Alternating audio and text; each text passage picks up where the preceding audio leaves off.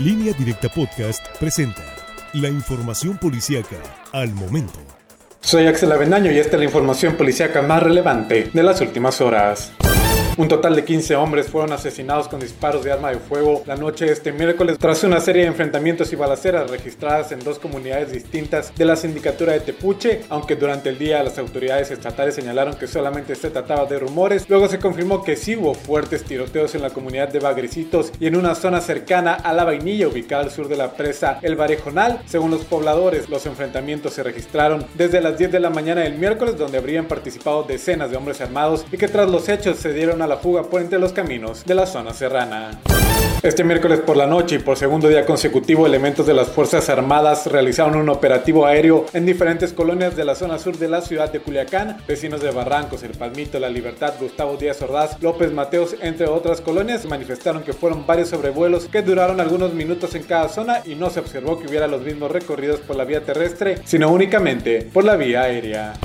Por las quemaduras sufridas en un incendio, una persona que se encontraba hospitalizada desde hace 21 días en una clínica particular falleció esta madrugada en la colonia Las Vegas, en la capital del estado. El occiso fue identificado como Gibran Alonso, de 32 años, y de manera extraoficial se dijo que sufrió sus quemaduras durante la explosión de un laboratorio para elaborar droga sintética ocurrido el pasado 4 de junio en el fraccionamiento Villas del Manantial, ubicado muy cerca del aeropuerto internacional de Culiacán.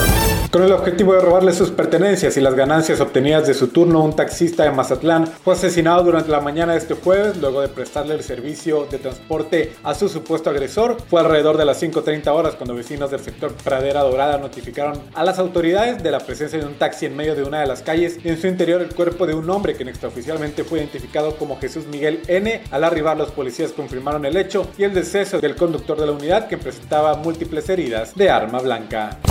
Este miércoles por la noche fue asesinado a balazos un hombre a unos metros de su domicilio en la colonia 5 de febrero, al suroriente de Culiacán. El fallecido fue identificado como José Manuel, de 35 años. Al parecer, esta persona platicaba con un motociclista, el cual presuntamente le disparó en repetidas ocasiones hasta asesinarlo. Después, el motociclista huyó del lugar. Bomberos veteranos acudieron a darle los primeros auxilios a la víctima, pero al llegar confirmaron que ya no presentaba signos vitales.